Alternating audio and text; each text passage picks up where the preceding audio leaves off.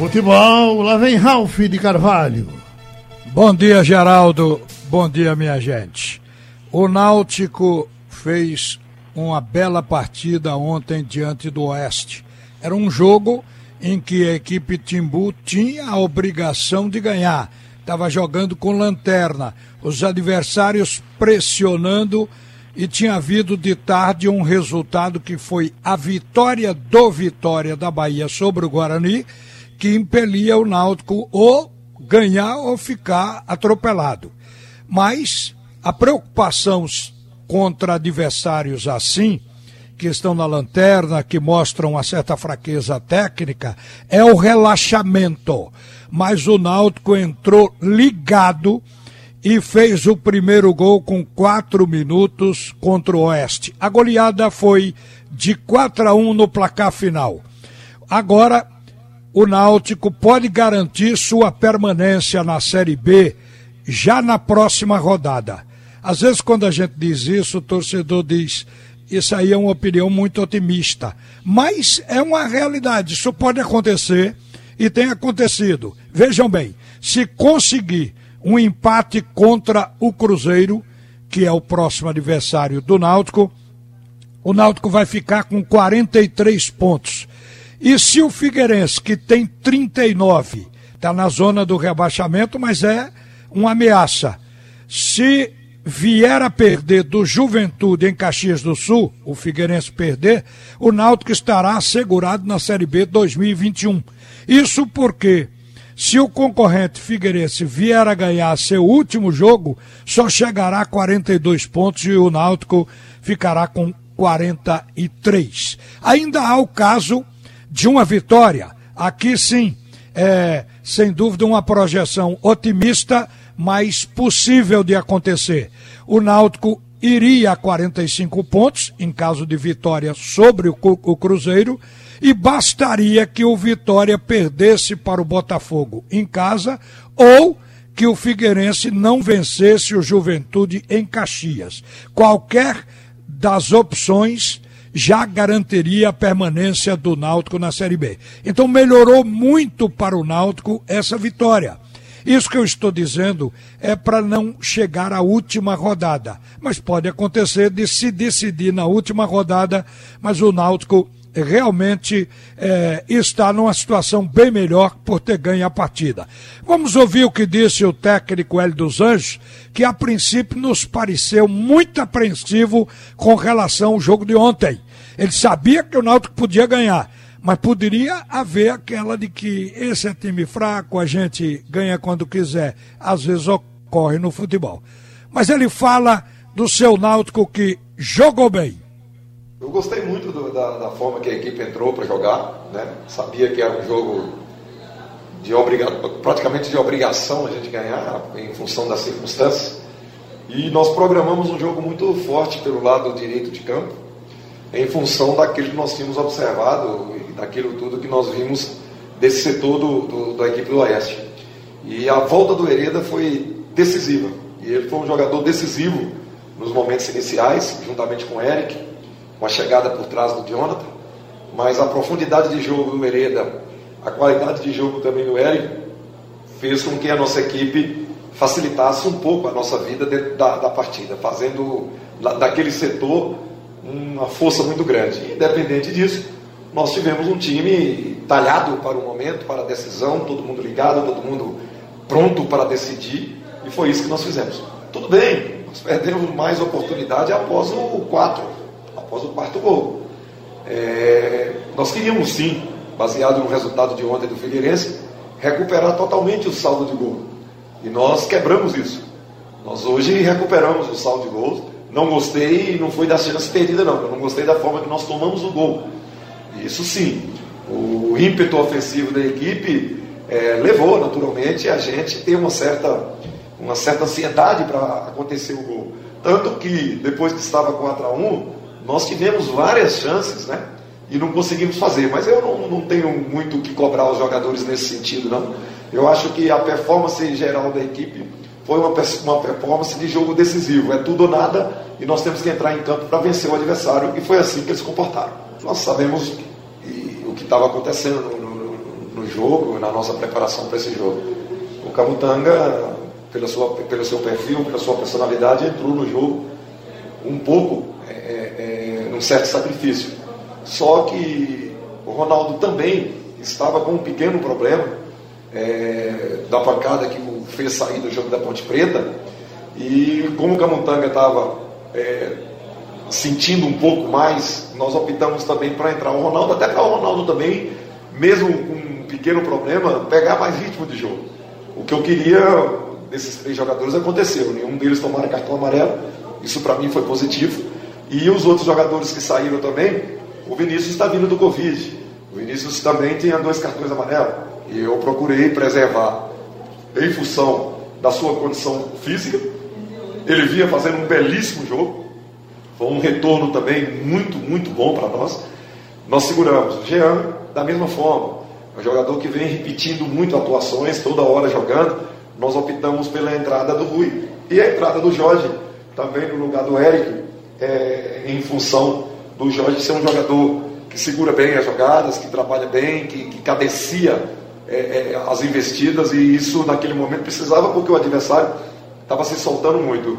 E o, e o garoto Trindade é um jogador que sempre que entra, entra bem, entrou na função de reforçar mais o setor de meio campo, precisava de mais marcação naquele, naquele, naquele setor, e ele correspondeu. Então, é, como foi também né, a entrada do próprio Dadá. Eu acho que nós, como mexe muito, né, você, eu estranhei um pouco ó, as mexidas, eu estranhei um pouco, achei que nós é, é não cadenciamos, nós fomos muito agressivos e perdemos algumas postes de bolas que não, não, não, não teria por que perder. Mas, no conto geral, todo mundo colaborou, todo mundo entrou muito bem e todos tiveram uma atuação positiva. Eu acho que nós chegamos nessa condição hoje de estar é, três pontos na frente, de ter recuperado praticamente mais uma vez 11 pontos, né? porque nós quando chegamos aqui nós estávamos oito atrás é, em relação ao rebaixamento e hoje nós estamos três à frente dessa, desse último colocado. Eu acho que foi construído com algumas ótimas atuações. Eu, sinceramente, é, é achei o jogo do Cuiabá e do Guarani os dois, os dois jogos mais positivos nossos, até mesmo pela, pela, pela, pelo ímpeto, pela qualidade do adversário. Eu acho que nós tivemos um comportamento muito bom nessas duas partidas. Agora, hoje, o comportamento psicológico, técnico, foi altamente positivo, porque nós sabíamos que esse jogo era praticamente uma obrigação ganhar em função do momento, em função da necessidade é, do afunilamento, das últimas rodadas chegando. Então, a equipe teve, sim, um perfil de equipe que entrou para resolver o nosso problema. Isso aí é um fato muito positivo, consequentemente.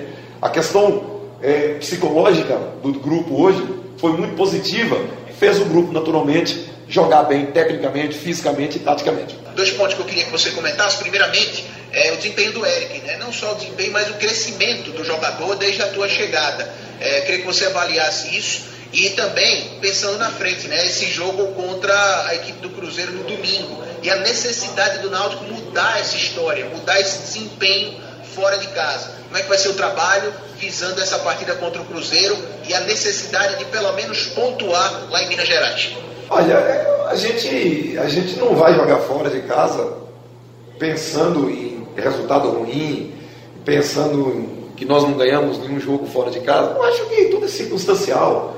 É, nosso comportamento em alguns jogos fora de casa foram ótimos, né? não conseguimos a vitória até mesmo em função da grandeza dos adversários. O Cruzeiro é muito grande, é muito forte, é, é um time que fatalmente no ano que vem vai ter uma, um comportamento diferente em termos de pontuação, em termos de, de regularidade.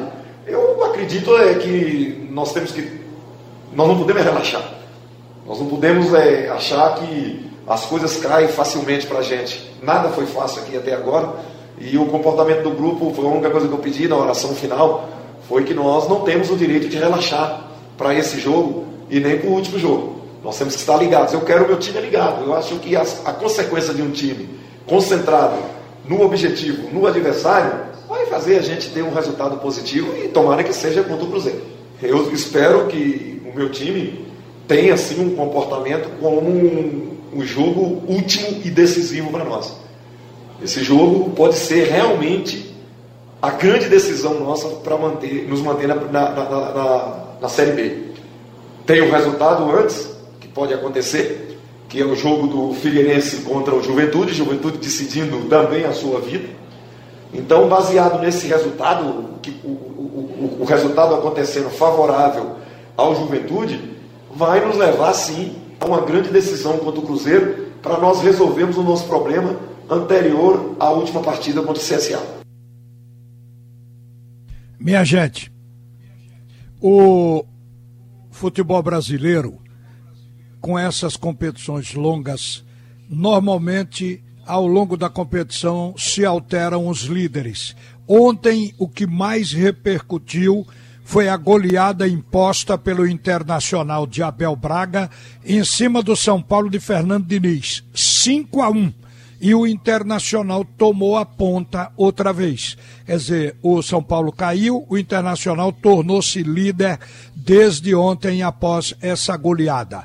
Isso porque na parte de cima são equipes tecnicamente equilibradas, então essa alternância vai haver. O Atlético Mineiro já esteve lá, o Flamengo já esteve lá, o São Paulo depois eh, tomou a ponte e agora o Internacional.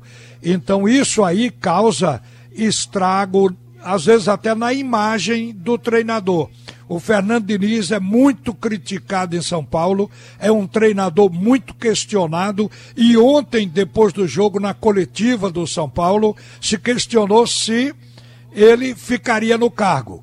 Mas ele respondeu a respeito do jogo assumindo a responsabilidade pela derrota. Você vai ouvir, esse foi um jogo que repercutiu e que foi importante para o Campeonato Brasileiro. Quem fala é o técnico do São Paulo, Fernando Diniz. Foi um jogo que a gente errou muito, errou muito mais do que a gente costuma errar, e o Inter soube se aproveitar bem. Praticamente os cinco gols foram erros que a gente cometeu, que são erros que a gente não costuma cometer. E isso fez com que a gente sofresse essa derrota muito amarga. Quanto à mudança radical, não acredito em mudança radical. A gente não tem é que errar o que a gente tem errado. E eu confio no time, esse é o time que liderou o campeonato até o dia de hoje. Ficou bastante tempo na liderança. Foi o time que quase, por um pouco, não foi finalista da Copa do Brasil. É saber restabelecer aí os nossos laços de confiança e seguir trabalhando firme e forte. Eu não sou um treinador que tenho medo de perder emprego. Eu amo meu trabalho. Eu trabalho com toda a minha dedicação para o São Paulo para conseguir esse título tão sonhado. Eu vou continuar trabalhando. Quem trabalha com devoção não trabalha pensando em segurar emprego. Mas, em contrapartida, eu sempre me senti apoiado aqui. Já falei também em outras, em outras ocasiões, pela diretoria que saiu e por essa que entrou. E, e se eu tenho, carrego algum tipo de, de culpa e responsabilidade, a maior responsabilidade é minha. A grande responsabilidade por uma derrota como essa e pela queda de rendimento do time, a maior responsabilidade é minha. E eu estou trabalhando naquilo que eu posso, naquilo que eu consigo, e acredito que a gente vai conseguir reverter isso e voltar a subir no campeonato. O rendimento ruim, resultado ruim. Teve algumas partidas que a gente, o segundo tempo, por exemplo, do Atlético Paranaense, a equipe teve fez um jogo ok, o segundo tempo do Santos também, mas de maneira geral, depois que a gente sofreu a derrota para o Grêmio e iniciou o ano de 2021, a gente está tendo um desempenho ruim e resultados piores ainda. Bem, gente, hoje é a vez do esporte. Vai jogar contra a equipe do Corinthians o jogo será às 21 horas na Arena do Corinthians, em São Paulo. O Corinthians está com 42 pontos na nona posição e vem de uma derrota de 4 a 0 para o rival Palmeiras. O esporte entra em campo com 32 pontos e também vem de duas derrotas seguidas, por 1 a 0 para o Palmeiras e Fluminense. O Corinthians perdeu três titulares para esse jogo. O volante Gabriel, que foi expulso contra o Palmeiras, o zagueiro Gil, que recebeu o terceiro cartão amarelo, e Otero, que segue em tratamento da Covid-19. O esporte vai ter Thiago Neves de volta ao time, mas ficam fora Júnior Tavares, que foi expulso no último jogo, e Marquinhos, por ser emprestado pelo Corinthians e o acordo entre clubes não permite utilizar o, o, o jogador. Repare que o esporte deve entrar com essa formação ou com uma variante. Isso foi explicado, inclusive, pelo repórter Igor Moura, que cobre o dia a dia do esporte. Então, o time do esporte que poderá estar em campo formará com Luan Poli, Raul Prata, Iago Maidana, Adrielso e Sander. Aqui atrás eu acho que não vai ter alteração, não vai ter qualquer mudança. Mas meio campo, a proposta é Marcão, Betinho e Thiago Neves. O Patrick, que saiu da lateral direita, virou ultimamente, por necessidade, ponta e atua pela direita, mas lá na frente. Patrick, Hernando Brocador com possibilidade de voltar ao time e Dalberto. Essa é uma formação. Mas o Igor explicou que vem se utilizando um terceiro volante também nos treinamentos. Então o que é que acontece? Se o esporte não entrar com brocador, coloca aí o, o, um terceiro volante, coloca no meio campo, vai com três volantes e e um homem de ligação que é o Thiago Neves. E aí o ataque fica com Patrick por um lado e Dalberto mais centralizado, coisa que o Jair Ventura já utilizou no time do esporte. E o Corinthians está lá formado de novo pelo Wagner Mancini para o jogo de hoje com Cássio, Fagner, Jamerson, Bruno Mendes, Fábio Santos. Xavier, Ramiro ou Camilo, uma dúvida que ficou para a última hora, e Casares. Mosquito, Jô e Matheus Vital ou Everaldo. Então hoje a Rádio Jornal vai transmitir este jogo. E o esporte que tem se queixado muito de arbitragem, hoje o que a gente reputa como o melhor juiz do momento do futebol brasileiro vai apitar esse jogo. É aquele árbitro que não tem susto nem olha a cor de camisa. Ele dá um pênalti, tanto faz para o Ibis como para o Corinthians. Na verdade, é o Anderson Daronco, FIFA do Rio Grande do Sul, assistido por Rafael da Silva Alves, que também é FIFA do Rio Grande do Sul, e o Michael Stanislau, o Michael Stanislau, que é do Rio Grande do Sul. O Wagner Riway, da Paraíba, é quem vai ser o responsável pelo VAR. E o VAR no Brasil tem apitado o jogo, mas para juiz fraco, para um Anderson Daronco, o VAR faz o que tem que fazer, porque o resto é ele que faz. Então eu acho que o esporte vai ter pelo menos essa ideia de que tem que cuidar da bola, porque do jogo o árbitro é quem vai cuidar. Mas para que você fique devidamente informado depois da rodada de ontem, a gente vai dizer como está a classificação. O Internacional na Série A assumiu a liderança com 59 pontos ontem. O São Paulo ficou em segundo para brigar ainda pelo título. O Clube Atlético Mineiro, São Paulo está com 57.